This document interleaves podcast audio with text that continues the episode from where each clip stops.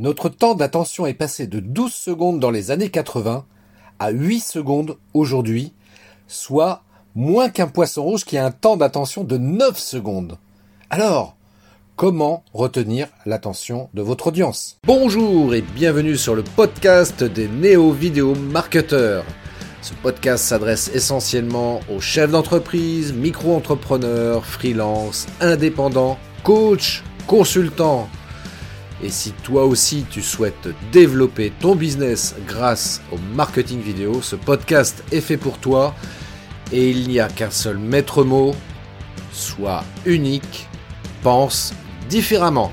Hey, bonjour à toutes et à tous. Merci d'écouter le podcast des néo vidéo marketeurs épisode 48. Alors aujourd'hui, effectivement, je vous parlais de raconter des histoires. En fait, c'est tout simplement pour vous parler storytelling. Alors, avant toute chose, avant de commencer à parler de storytelling, il est normal et important quand même que je me présente pour ceux qui écoutent pour la première fois ce podcast. Donc moi je suis Christophe Train, je suis réalisateur vidéo et formateur coach en marketing vidéo. Oui, effectivement, j'accompagne les entrepreneurs à booster leur communication sur le web grâce à un outil extrêmement puissant qui est la vidéo et bien entendu la vidéo intégrée à votre stratégie marketing. Alors justement, par rapport à la vidéo, ce qui peut être intéressant comme, euh, euh, technique à exploiter, c'est justement le storytelling. Et qu'est-ce que c'est alors le storytelling? Parce que j'en vois là parmi vous là qui, euh, qui se pose la question. Alors toi qui m'écoutes, je vais t'expliquer très simplement. Voilà, j'ai rien inventé, c'est sur Wikipédia. Et sur Wikipédia, donc on explique que le storytelling, c'est une méthode utilisée en communication et qui est fondée sur une structure narrative du discours qui s'apparente à celle des contes et des récits. Voilà. Alors j'ai dit euh, à peu près tout. Donc effectivement, le storytelling, c'est de raconter des histoires. Alors ça tombe bien parce que les gens comme toi et moi, ben on, adore les histoires. Rappelle-toi quand tu étais petit que ta maman venait le soir, quand tu allais te coucher, te raconter des histoires. Et ça, c'est quelque chose que tu as adoré, hein, n'est-ce pas? Et puis plus tard, quand tu as regardé des films de cinéma, ben c'est pareil, c'est pareil, tu vois, tu adores les histoires, l'histoire aussi que tu as pu euh, lire éventuellement dans des livres. Eh bien, euh, dans une activité entrepreneuriale, il ne faut pas hésiter à exploiter aussi cette manière de captiver son audience, c'est-à-dire en racontant des histoires.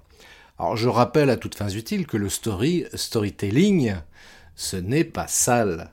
Hein, le storytelling, pense aux fleurs. le storytelling, ce n'est pas sale. Même si évidemment il y en a certains qui l'utilisent mal, mais tu sais, je te dirais, c'est un petit peu comme tout. Hein. tous les outils euh, peuvent avoir euh, quelque chose d'utile et de constructif, et puis euh, bah, si on s'en sert mal, ça peut faire mal, pour le coup. Voilà. Hein. un marteau, si tu t'en sers correctement, tu peux planter des clous. Si tu te sers mal, tu peux taper quelqu'un avec.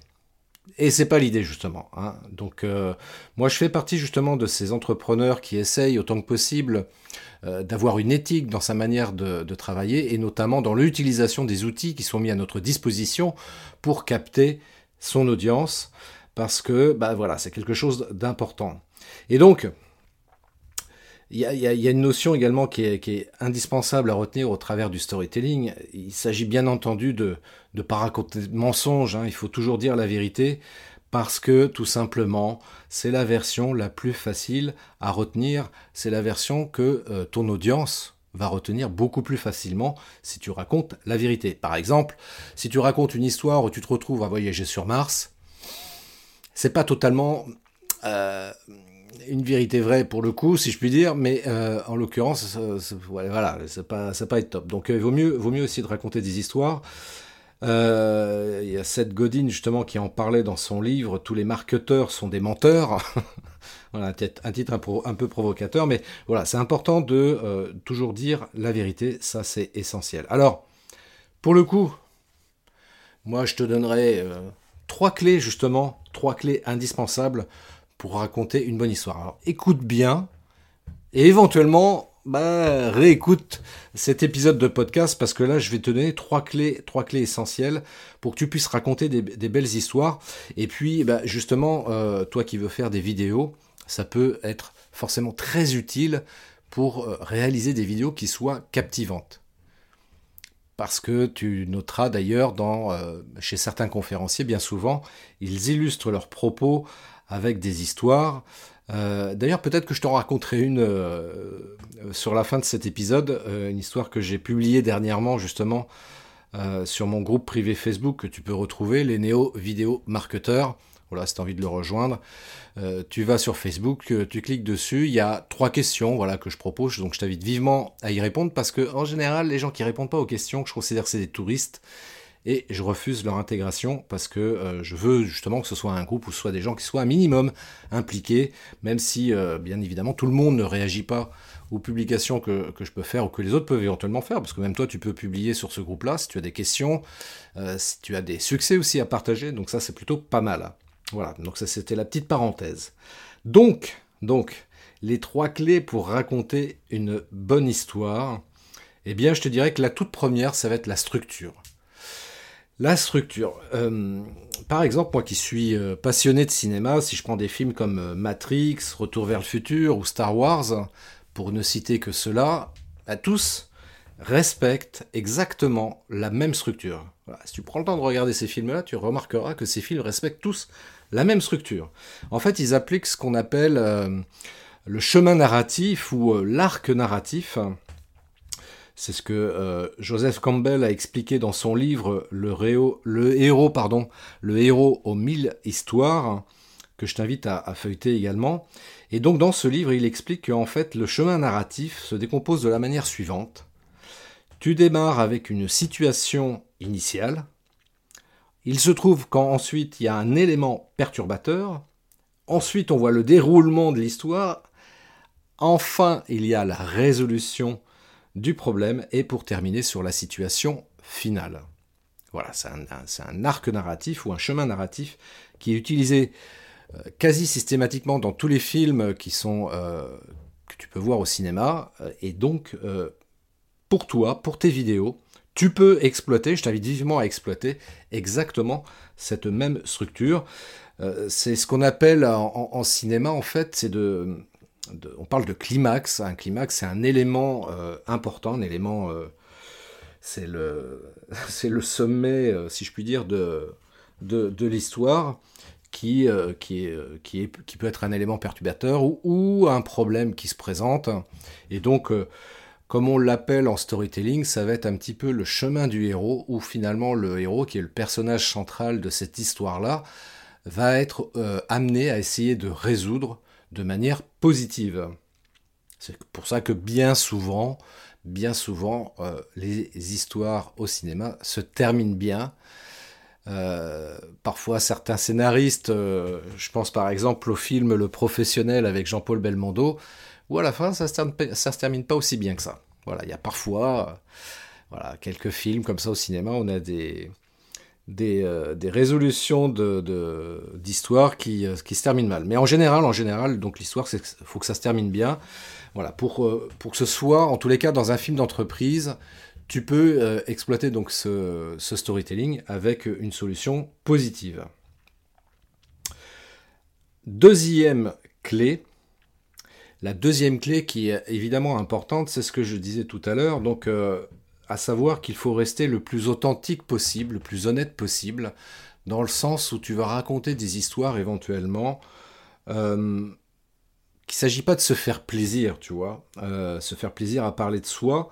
il faut vraiment que l'histoire personnelle que tu vas raconter apporte évidemment de la valeur.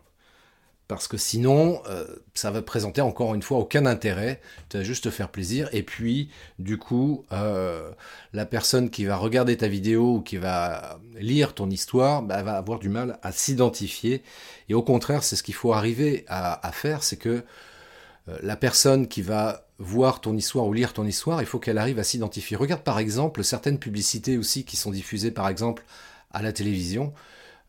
Alors c'est des histoires effectivement très très courtes, mais parfois, tu vois, tu as, un problème et bim, tout de suite, tu as la solution au problème. Et euh, exactement, ça, ça suit le, le, chemin narratif de manière très, très condensée, on est bien d'accord, mais en tous les cas, ça suit à peu près le même cheminement. Et l'idée, évidemment, à travers ça, euh, euh, à travers cette deuxième clé, évidemment, il s'agit de que le lecteur ou la personne qui va regarder ta vidéo, euh, bah, que tu puisses t'en faire un ami. Bien oui, parce que s'il arrive à s'identifier à ton histoire, eh bien, tu vas t'en faire un ami, et ça, c'est top. Ok? Donc le storytelling, bien évidemment, il est tout à fait adapté euh, à la vidéo, et ça, c'est super, super important. Euh, troisième notion, il faut évidemment, il faut évidemment que dès les premières secondes, tu arrives à captiver l'attention du lecteur. Alors que ce soit un lecteur par écrit, on va simplifier le discours, que ce soit un lecteur par écrit ou par, rapport à la vidéo. Il faut que dans les huit premières secondes, je pense notamment aux, euh, vidéos, en disant ça, parce que c'est vrai qu'aujourd'hui, avec euh, la multiplication des vidéos qui sont diffusées sur le web, ça devient très très difficile de capter l'attention des internautes. Hein. Et d'ailleurs, il y a une étude qui a été faite qui dit que, en fait, euh, c'est ce que j'expliquais au tout début, euh, en introduction de cette vidéo-là, que en fait, le temps d'attention est passé de 12 secondes dans les années 80 à 8 secondes aujourd'hui, sachant qu'un poisson rouge a un temps d'attention de 9 secondes, c'est-à-dire qu'on est, euh, moins attentif qu'un poisson rouge. Donc, comment retenir l'attention? Eh bien, tout simplement, bah, dès les premières secondes, comme je le fais par exemple sur ce podcast-là, en mettant une accroche très rapide, ce qui va permettre d'attirer et de captiver l'attention de la personne qui, euh, qui écoute ce podcast ou qui va regarder ma vidéo en l'occurrence. Et c'est ça qui va pouvoir te permettre de faire la différence. Et ensuite, voilà, si tu veux exploiter le storytelling, donc tu peux l'exploiter en racontant ton histoire. Alors justement, par rapport à l'entreprise, par rapport à l'entreprise, comment ça se passe? Parce que euh, on peut se poser la question, ok, je connais les histoires euh, au cinéma, dans les livres, etc. Mais moi, par rapport à mon entreprise, comment je peux raconter une histoire? Bah, En fait, tout simplement, en répondant à trois thématiques, pourquoi, comment et quoi? C'est ce qui va te permettre de trouver des éléments pour raconter ta propre histoire, tes propres histoires même, euh, je dirais. Alors le pourquoi, ça peut être par exemple, tu peux te poser la question, pourquoi ton entreprise elle existe? C'est quoi ta mission? C'est quoi ta, raison même d'être? Qu'est-ce que c'est ta croyance? Tes valeurs?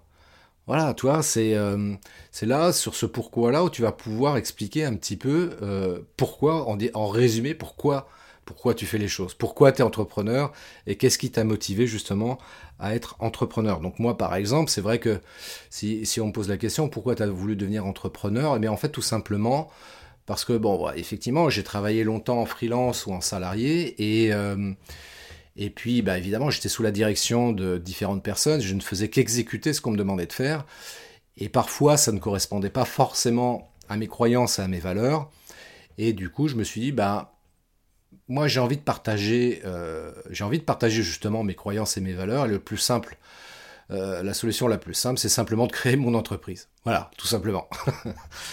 Donc euh, j'ai créé mon entreprise avec cette idée précisément euh, d'apporter mes compétences, d'apporter mon savoir-faire auprès des, entreprises qui souhaitent communiquer justement avec l'outil vidéo. Donc voilà mon pourquoi. Ensuite, le deuxième point, c'est comment, comment, bah, justement, comment tu t'y prends.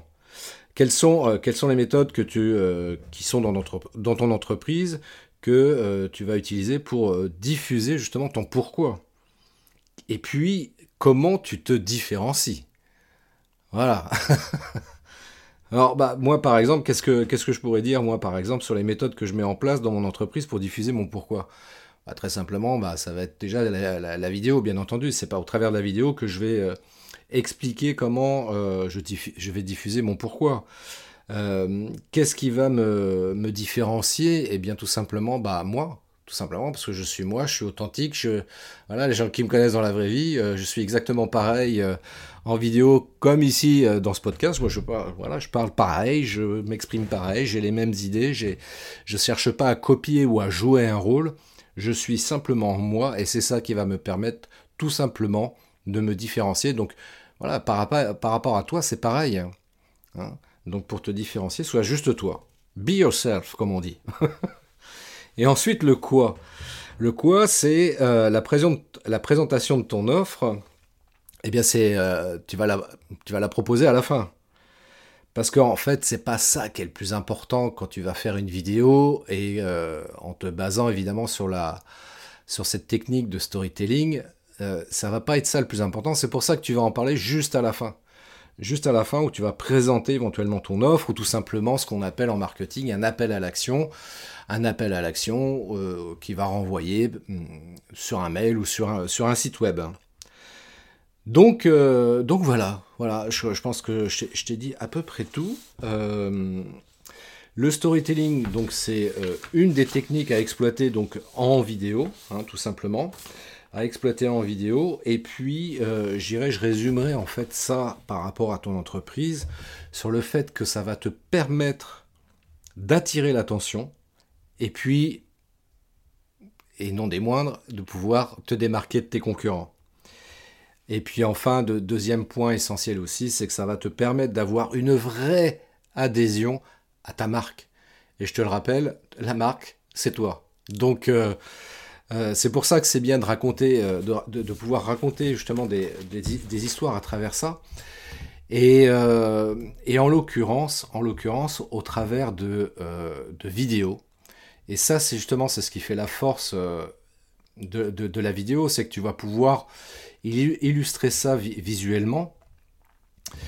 Alors que euh, par l'écrit, alors bien sûr tu me diras, l'écrit ça a l'avantage de pouvoir faire travailler euh, l'imagination, bien entendu, mais tu le sais comme moi, la vidéo a un impact d'un point de vue marketing bien plus important que l'écrit et même plus que euh, de simples photos.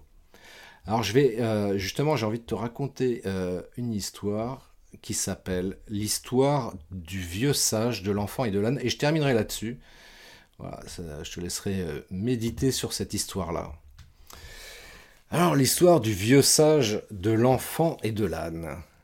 Un vieux sage avait, un fils très timide. La timidité du jeune garçon était telle qu'il n'osait jamais quitter sa maison. Il craignait que l'on se moque de lui. Son père lui expliqua alors qu'il ne fallait jamais se laisser enfermer par le regard des autres et qu'il fallait lui en donner la preuve. Demain, lui dit-il, tu viendras avec moi au marché. Le lendemain matin, ils quittèrent la maison, le vieux sage sur le dos de l'âne et son fils marchant à ses côtés. Quand ils arrivèrent sur la place, des marchands ne purent s'empêcher de murmurer Regardez cet homme, il n'a aucune pitié. Il se pavane sur le dos de l'âne et oblige son pauvre fils à marcher.